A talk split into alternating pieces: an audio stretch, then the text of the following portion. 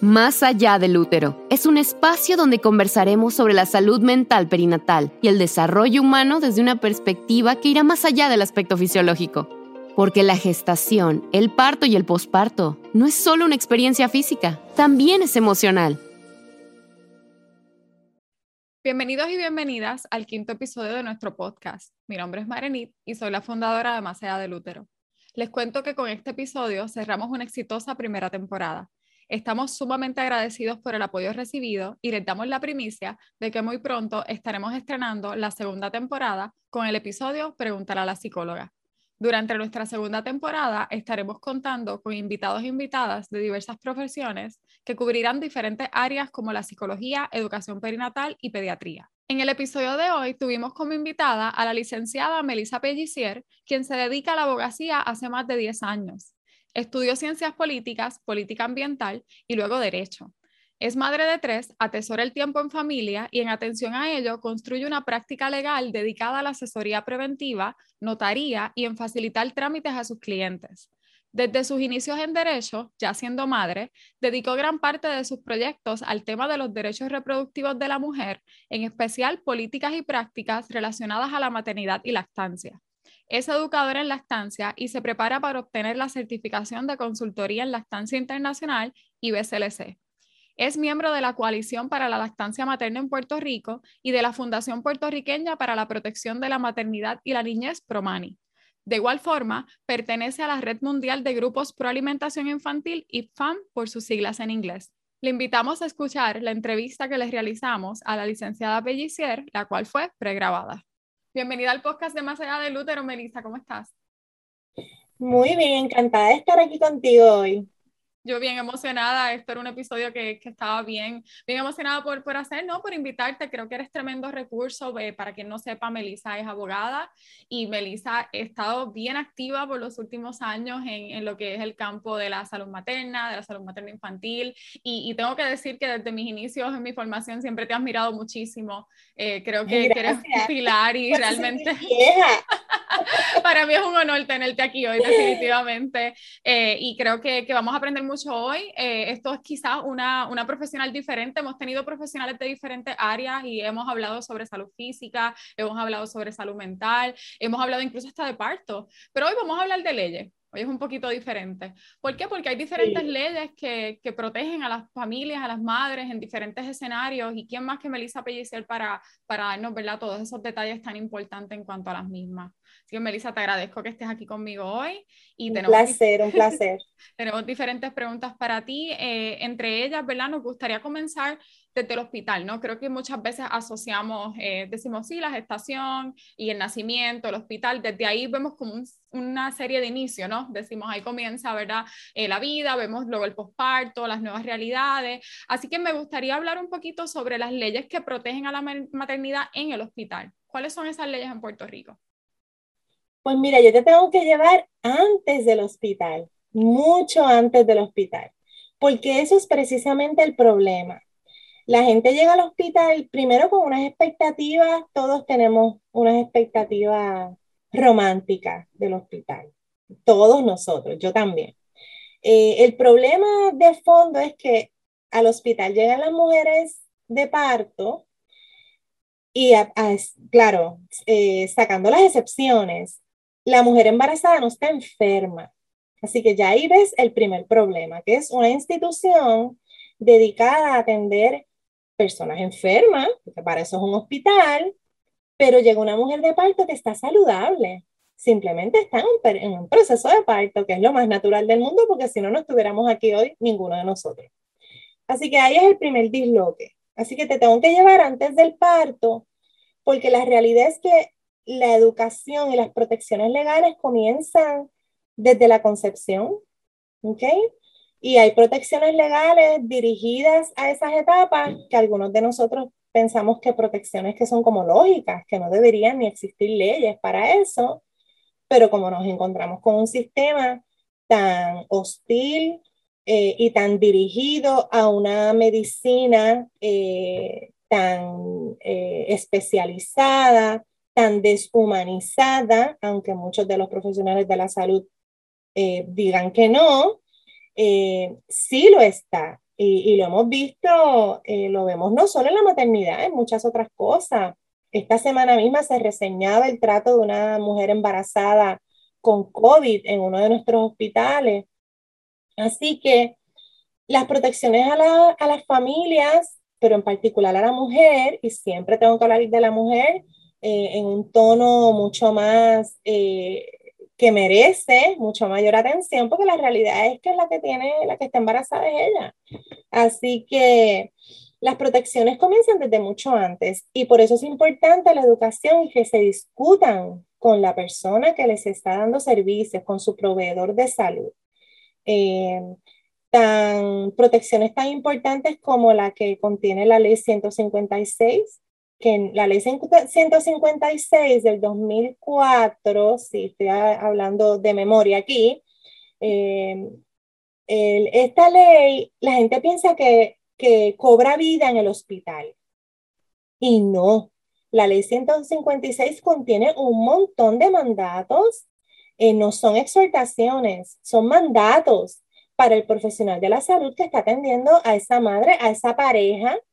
Eh, y sí, claro, adquiere una mayor pertinencia en el hospital, porque entonces se despiertan otras protecciones. Esa ley es una ley muy completa. Eh, lo único que le falta es la penalidad, lamentablemente.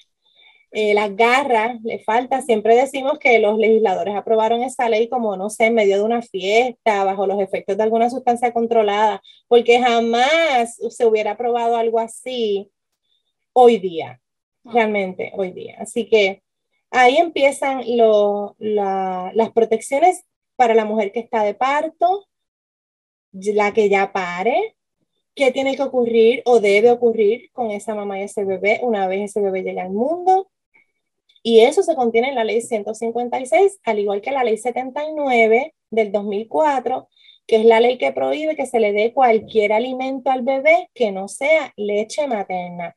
Eso tiene sus excepciones y lamentablemente nuestro sistema le ha dado una vuelta extraordinaria a esas excepciones. Wow, sí, definitivamente creo que eh, particularmente esa segunda ley la hemos escuchado mucho. Eh, hay algo que me, que me hace pensar mucho, Melissa, y es que dices que son del 2004.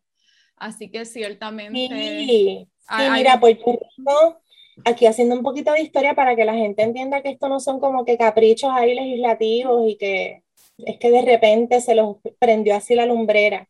Nosotros contamos con una política eh, que promueve la lactancia materna desde el 1995, cuando había países que ni se hablaba de esto ni te cuento de los estados en los Estados Unidos. Nosotros, si fuéramos estado, seríamos el primero que tuviera una política pública en cuanto a esto y seríamos de los primeros en legislación que protege a la mujer lactante y a la mujer embarazada.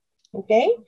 Eh, fue algo que tuvimos que corregir hace unos años en las páginas de USBC, toda esta gente, todas estas organizaciones que tenían las, las legislaciones por estado y siempre nos dejaban afuera, pero ya no. Ya si entran, van a ver que Puerto Rico cuenta con una de las protecciones más, eh, más amplias en este, en este tema. Y eso también responde a nuestra constitución en 1952. Bueno, nuestra ley de madres obreras data de 1942. Nosotros tenemos una ley de madres obreras 10 años eh, más antigua que la propia constitución. La Constitución también contenía un artículo que eh, mandaba la protección de la mujer en estado de gravidez y lactancia, pero ese fue el famoso artículo 20 que el Congreso de los Estados Unidos eliminó, condicionó la aprobación de la Constitución a cambio de que se eliminara ese artículo.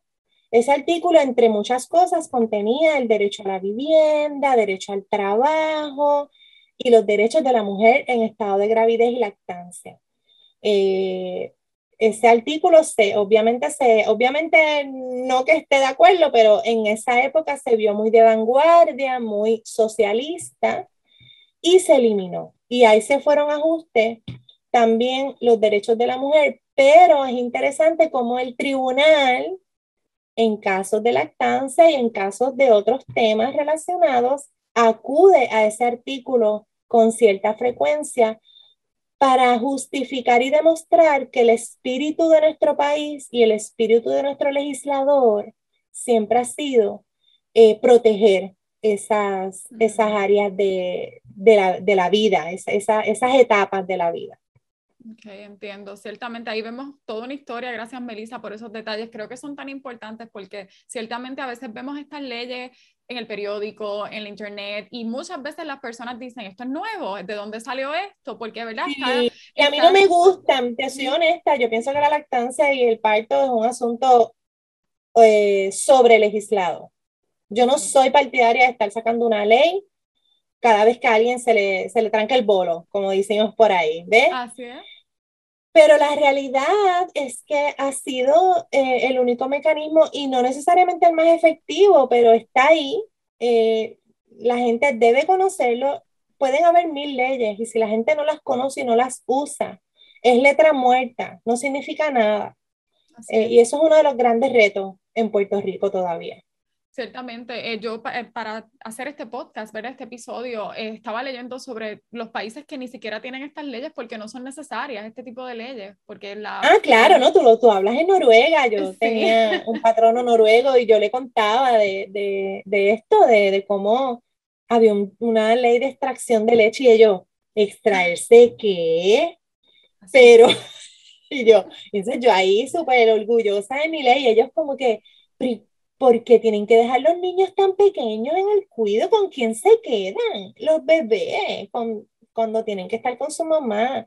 Y si tú vas a muchos de estos países como turista, vas a ver en los cafés, en todos lugares, las mujeres lactando. Es rara la que no lacte. Es al revés.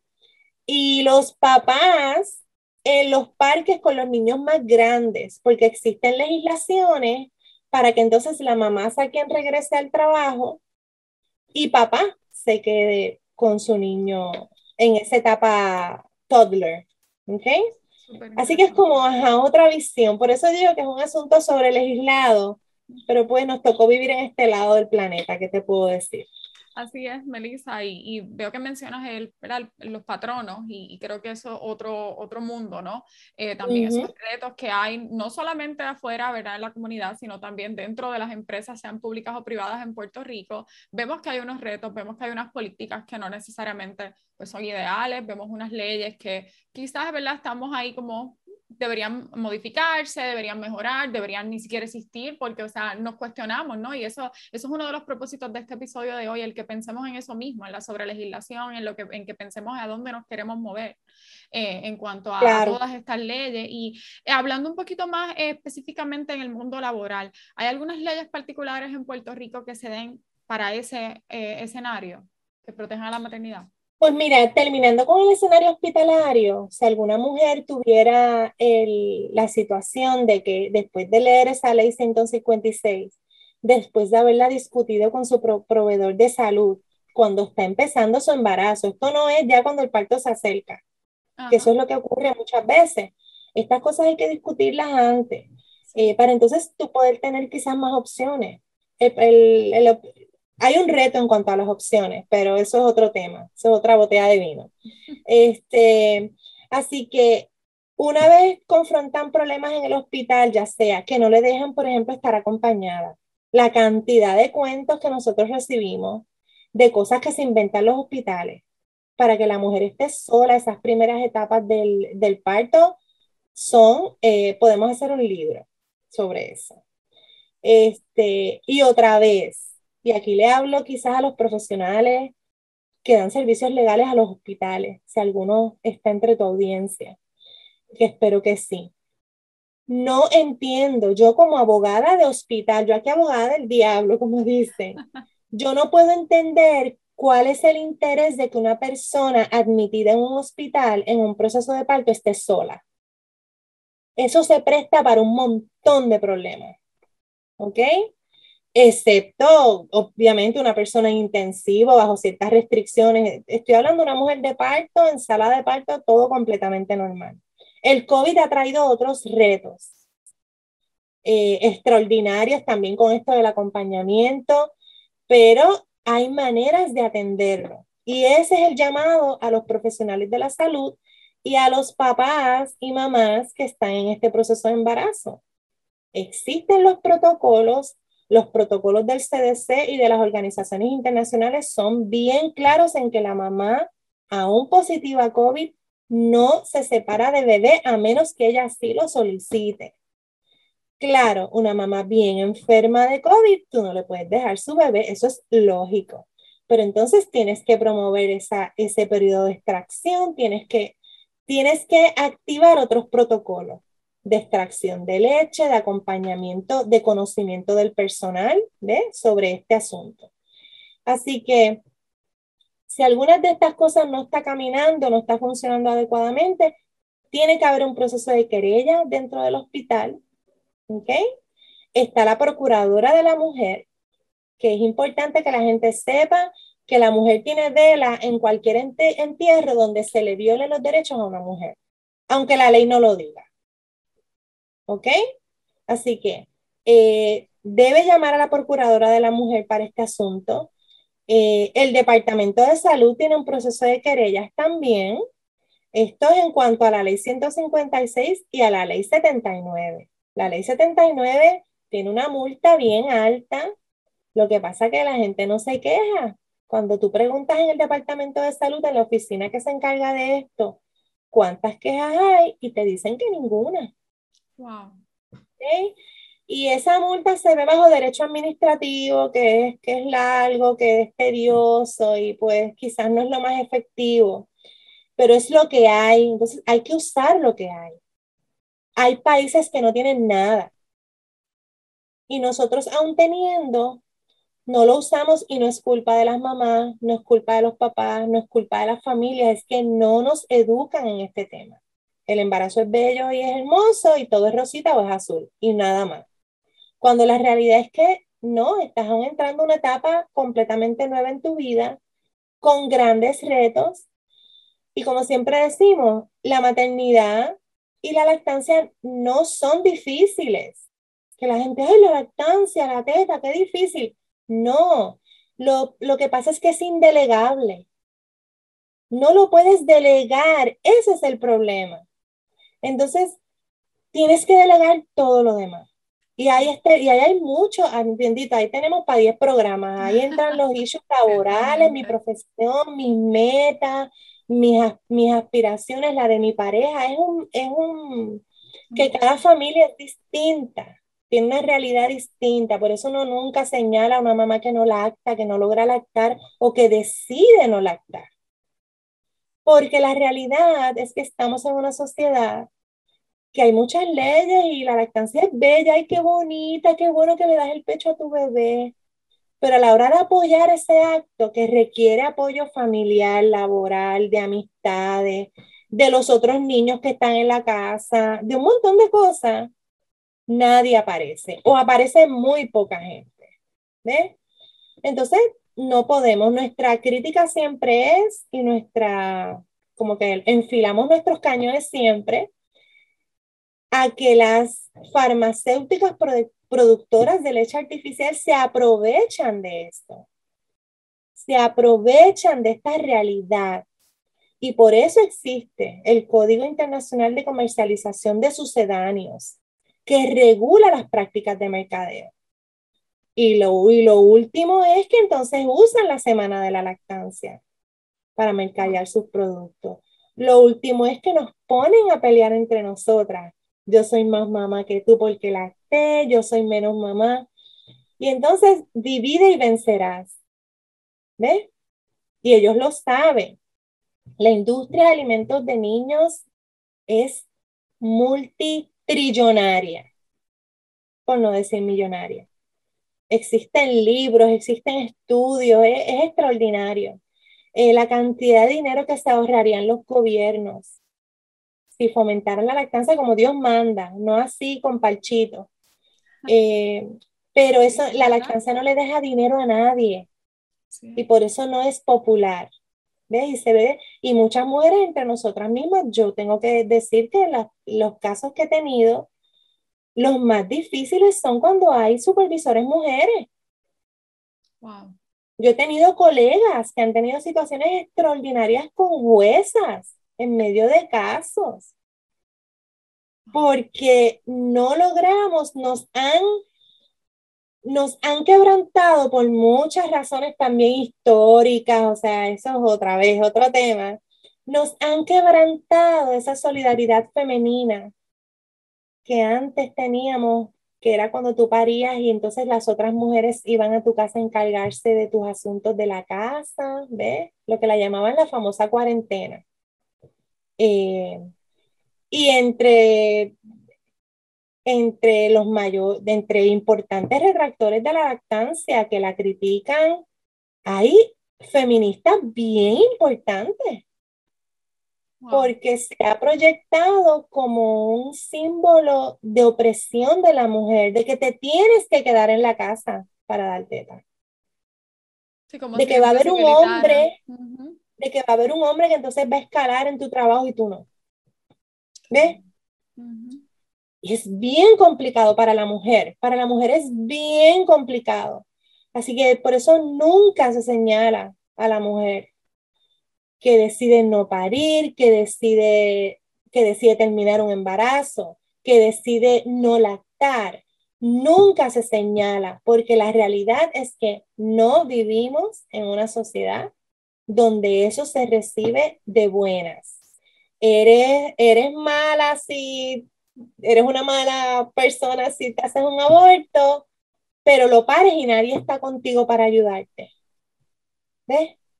Entonces, no hay manera de ganar, no hay manera de ganarle al sistema en ese aspecto. Así que es importante que si somos partidarios de la lactancia eh, y si queremos que los profesionales de la salud en Puerto Rico, de las primeras barreras que tenemos son los profesionales de la salud.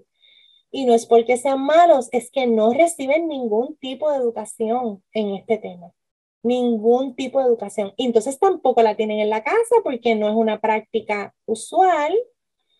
Así que no lo tienen por ningún sitio y se ve la lactancia como un capricho. Así que yendo a tu pregunta del trabajo, es importante que, que las mamás, aunque estén con un patrón amigable y chévere y piensan que todo va a estar bien, tienen que preparar ese patrono no todos los patronos, primero que son unas heroínas las mujeres que llegan a usar esa licencia de lactancia, te tengo que decir, porque tú llegar a tu trabajo lactando, eso quiere decir que superaste un montón de problemas, un montón de obstáculos, ¿ves? Eh, así que es importante que informen a su patrono, recomendaciones para estas mamás que regresan al trabajo, que informen a su patrono desde antes, hay que ver si hay cuarto de lactancia. Acaban de salir las guías publicadas por la Procuraduría de la Mujer, las consiguen en su website, sobre qué tiene que contener una sala de lactancia. Ahora en momentos de COVID, ya la sala de lactancia ya no, no necesariamente puede ser el get together room, ¿ves? Eh, hay que seguir unos, unos criterios que entonces yo creo en darle la oportunidad al patrono para que se prepare. Eh, he tenido, yo he tenido de todo. Y, y, yo creo que tú no puedes llegar el primer día de tu trabajo, ay, con tu maquinita voy a lactar, ¿dónde está mi cuarto? Cuando no avisaste, ¿ves? Hay, hay, unos, hay unas cosas que uno puede ir adelantando. Por ejemplo, si avisas y ya ves que no conocen la ley y te vienen con cosas en recursos humanos, pues ya tú sabes por dónde va la cosa, que tienes que entonces, a veces los recursos humanos los atienden en otro país, que no tienen esta ley y les vienen a las mamás que como son una compañía foránea no tienen que cumplir la ley. Eso no es correcto.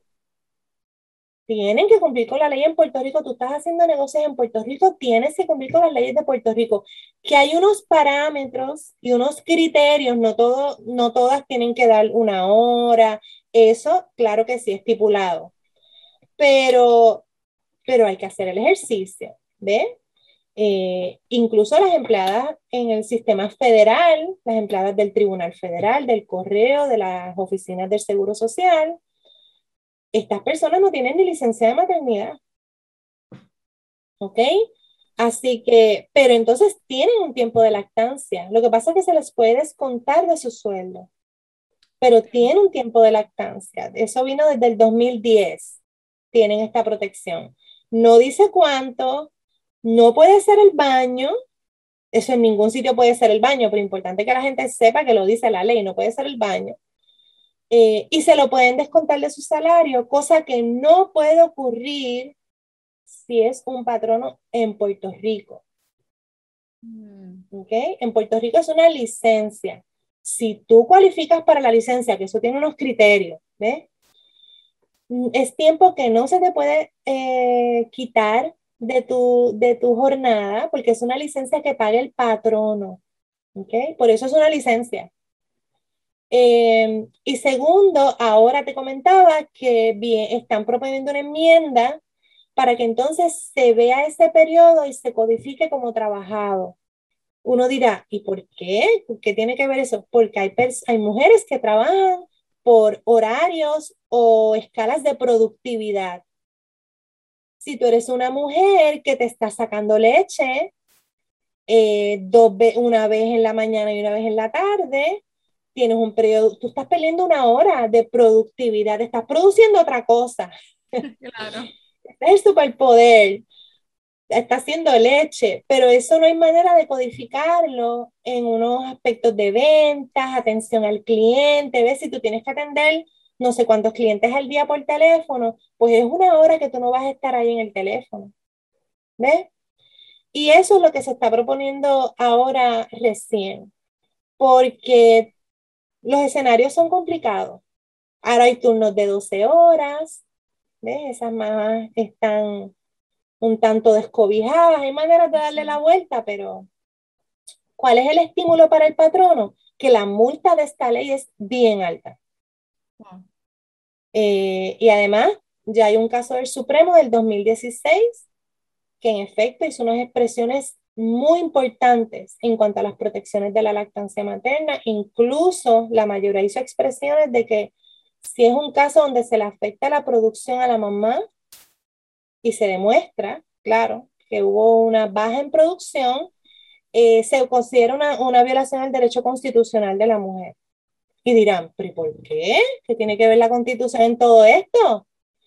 Pues emana del derecho a la intimidad de nuestra constitución, que no la tiene, es un derecho que no tiene la constitución de Estados Unidos, porque realmente el patrón no está interfiriendo de alguna manera en tu decisión de lactar. Ciertamente, así mismo es. es una decisión privada, de familia, y nadie debe intervenir con eso. Si tú decides dar fórmula, no, me, no me gusta llamarle fórmula, dar leche artificial, nadie se mete con eso. Nadie lo critica, el patrón no está feliz. Pero entonces la mamá que decide lactar tiene todos estos líos. Y el tribunal dice, no, no.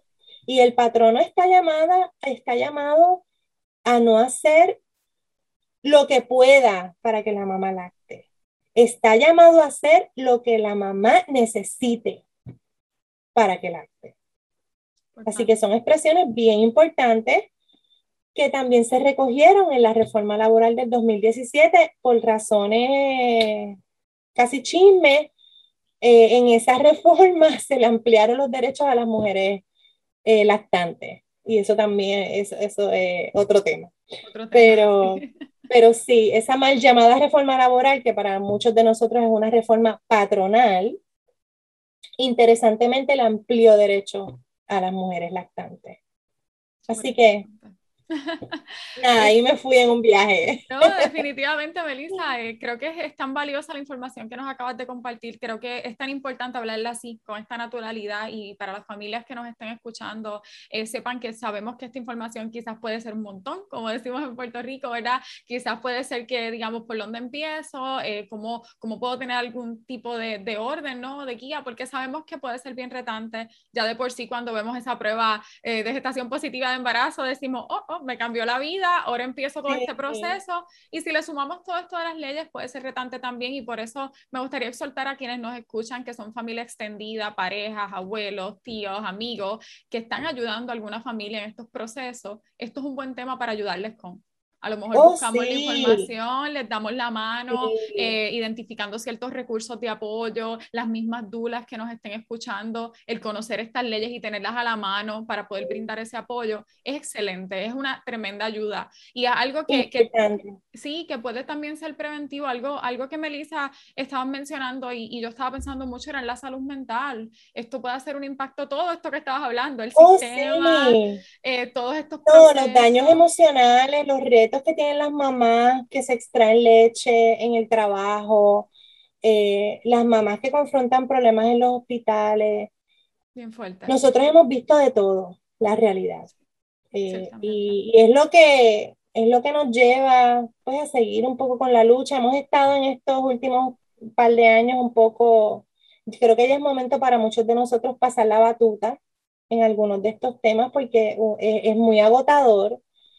Vemos un país eh, derrumbándose en muchos otros aspectos y de una u otra manera se afectan, estos, estos temas se afectan, pero, pero siempre hay sangre nueva, hay nuevo entusiasmo con ustedes eh, y, y, siempre es, es, esto, la causa es, es, más que todos nosotros, así que esto sigue y, y la lucha continúa pero los cambios mayores los logran las mamás y las familias. No lo logramos nosotros, ni el doctor, o sea, eh, somos un equipo.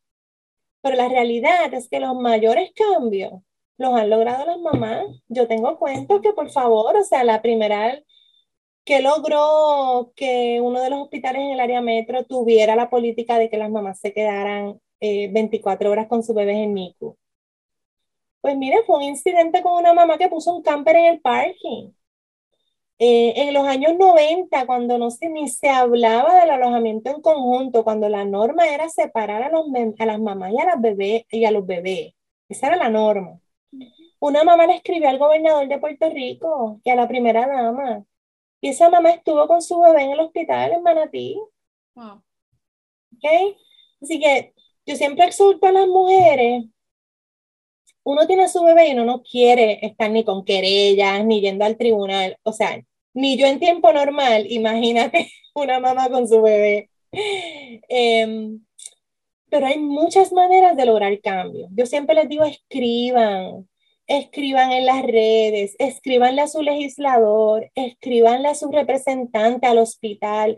En Nueva York, que es uno de los, de los grandes de los estados más progresistas en este tema, no tanto como Puerto Rico, pero es, de los más, está ahí, está ahí. Eh, la senadora Mahoney se entera de que la lactancia era un issue porque la gente le empezó, ella puso como una sección en su website, esto hace muchos años, te estoy hablando finales de los 90, principios del 2000, puso un enlace en su website sobre temas de mujeres y lactancia y el website se escrachó de mensajes y de, y de, y de quejas y de... Y ahí es que ella empieza, hoy día es una de las senadoras que más aboga por el tema de la lactancia en Estados Unidos, en el Congreso. Y es a raíz de eso que ella acoge la causa. Así que, y aquí hemos tenido senadores, eh, García San Inocencio fue un gran, eh, eh, abogó mucho por los derechos de la mujer, la lactancia en público, que eso no lo hemos hablado hoy, pero eso nace a raíz de un incidente en un centro comercial. Así es. Eh, y una queja de una mamá, esa mamá no agarró a su bebé y se fue y eso quedó ahí. La mamá se quejó y lo llevó. Eh, lo mismo pasó por, con unas fotografías que una tienda no quiso entregar porque entendían que eran pornográficas, una mamá lactando. Eh, son visiones de vida que hemos visto en los últimos años que increíblemente hay, hay mucha gente, hay demasiada gente con unas visiones de vida bien conservadoras y que uno dice, pero ¿y de dónde? Pues, pues ahí están. Eh, así que es un reto, es un reto, pero las mamás tienen vehículos, tienen las herramientas para llevar las quejas y tratar y, lograr cambios y se puede, los hemos visto, es difícil, pero se puede. Ciertamente, ciertamente. Y el, el, tema que mencionas de la lactancia en público, sé que tienes tu propio podcast entre leyes y café y sé que tienes un entre leyes y café. Hablamos de varios temas, pero el primero, por supuesto, fue el de la lactancia. Así que les invito, si quieren conocer más sobre esa historia y, particularmente ese tema de la lactancia en público, el, el episodio que, que, tiene Melissa sobre eso es súper interesante. A mí me encantó. Uno de los, de los primeros que escuché y definitivamente es excelente, que ciertamente pueden darse Es mi tema favorito. Si me preguntas del tema de lactancia, eh, es mi tema favorito, porque es donde más, primero yo he lactado mis tres hijos y la verdad que tengo una lactancia súper buena, no he tenido problemas y tuve una pareja en ese momento de mi vida que me respaldó muchísimo, venía de un país donde la lactancia era la cosa más normal del mundo. Y entonces para mí, para mí siempre ha sido un gran, me da mucha curiosidad el tema de la lactancia en público cómo distintos países lo ven, las personas, mis propias amigas, el tamaño de los senos es un issue, el tamaño de la, de la aureola es un issue, si se ve, si no se ve, si el papá, si se tapa el bebé o no se tapa, eh, y cómo la gente lo justifica. A mí, para mí es un tema fascinante, eh, así que esa ley me encanta, me encanta porque es una ley extraordinaria, extraordinaria. Definitivamente súper interesante, sí, y, te agradecemos, ¿verdad? Por esa pasión, Melissa. Sé que es algo que, que todos estos años trabajando y, y, se nota, en este episodio se nota como lo mucho que te gusta el tema y, como lo explicas también. Así que sea profesional o de la comunidad en general, sepan que el podcast eh, de Melissa es una explicación así como la que está dando ahora, una explicación eh, que podemos entender, ¿no? Sabemos que, que, las leyes es quizás algo complicado, toda esa terminología. aburrido, a veces me ponen las actividades después de no sé, de alguien que estaba dando zumba y yo, pero en serio me ponen a mí después de esta maravillosa presentación. Sí, así es, pero, pero bueno. pero si no se le puede coger el repelillo, la gente le tiene repelillo a las leyes, repelillo a la política en general, pero la realidad es que todo eso rige nuestras vidas. Así es. Y las leyes rigen nuestras vidas y las mamás embarazadas tienen lectura, tienen tarea, igual que sus familiares, eh, y quizás les toca, les toca en su trabajo ser la primera mujer que lacte, así que deben hacer, hace poco tuve un caso que, que no llegó a, o sea, llegó a tribunales, pero logramos una transacción y todo el mundo se fue feliz. Y el gran reto es que hay una sala de lactancia. Qué bueno. En el trabajo. Uno de los grandes logros, retos no. Uno, eh, o sea, ella se fue bien contenta porque hubo una sala de lactancia al final. Eh, y hay muchas maneras, hay maneras que las mamás logran grandes cosas ayudando, envolviéndose en causas como voluntarias, eh, orientando a otras mamás, miembros de su familia, o sea, hay muchas maneras de uno sanar esa herida. Ciertamente, ciertamente. Y les recuerdo a las madres y familias que nos están escuchando que no están solas. Esto que Melissa eh, menciona, hay diferentes organizaciones que trabajan de manera comunitaria, que apoyan estas causas. E igualmente también tenemos profesionales como Melissa que, que están bien activas en este campo, e, entre otros profesionales que, que ciertamente están llegando a unos foros, quizás a lo mejor que a veces se nos hace tan difícil o se nos hace un poco más retante. Así que agradecemos por esa labor y me gustaría, ¿verdad, Melissa, darte un espacio para que nos cuente en este tema que es lo próximo. Sé que backstage estábamos hablando, ¿verdad? Sobre el entusiasmo que hay con diferentes cosas. Como te mencionaba, como te mencionaba, en Puerto Rico, eh, una de las grandes barreras que todavía tenemos son los profesionales de la salud en todos los campos. No solo los médicos, en todos los campos, profesionales de la conducta, dentistas, eh, tanta gente que siempre va a tener contacto con una madre lactante. Así que mañana cierra matrícula del, certificado profesional de educador en lactancia. Es el único eh, curso, el único certificado aprobado por LIARC, que es la agencia reguladora de los cursos eh, dedicados a las personas en temas de lactancia en Estados Unidos. Es completamente online. Eh, esta es el único en español.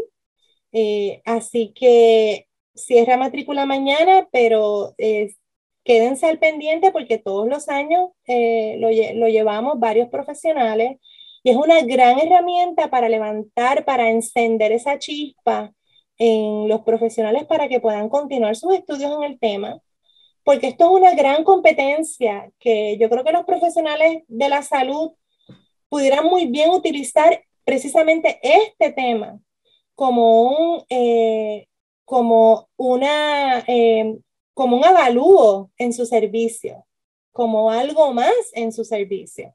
Y lo vemos nosotros, nosotros estamos todo el tiempo recomendando a profesionales de la salud que apoyen la lactancia, porque eso es lo que las mamás están buscando. Eh, así que de los que hacen lo de todos los días, hay muchos, pero en el tema de lactancia hay muy pocos. Y mientras más profesionales tengamos educados en este tema, yo creo que mejor servicio van a recibir nuestras madres y van a lograr cambios en hospitales. Como yo dije una vez en una vista pública, ok, quieren atender a las embarazadas en el hospital. Fantástico. Pues trátenlas bien. Eso es lo único que estamos pidiendo. Eso es lo único que estamos pidiendo. Se quieren quedar con todas las mamás en los hospitales por mil razones que no vamos a entrar en ellas. Atiéndanlas como merecen. Eso es todo lo que nosotros abogamos.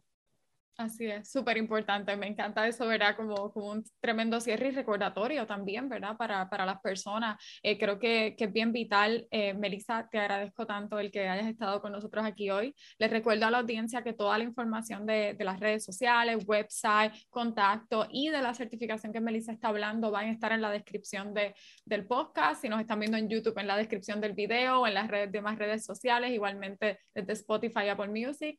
Les agradezco por la, la sintonía Sepan que ya estamos cerca de 400 suscriptores en YouTube, lo cual me tiene bien emocionada y quería agradecerle. Estamos ya llegando ahí, definitivamente estoy bien agradecida por eso. Este es el cierre de temporada pero no implica que no vamos a tener una segunda. Así que estamos cerrando con broche de oro con Melissa y vamos entonces a tener nuestra segunda temporada bien pronto. Comenzamos con una profesional bien excelente desde el área de la psicología y vamos a tener cuatro profesionales más que vamos a cubrir educación perinatal, dulas, pediatría, entre otros temas. Así que pendiente. Melissa, nuevamente gracias. A ti por la invitación, un honor, un gusto. Gracias, Melissa. Y a nuestra audiencia, como siempre les digo, recuerden que el desarrollo humano es más allá del útero. Que tengan buen día.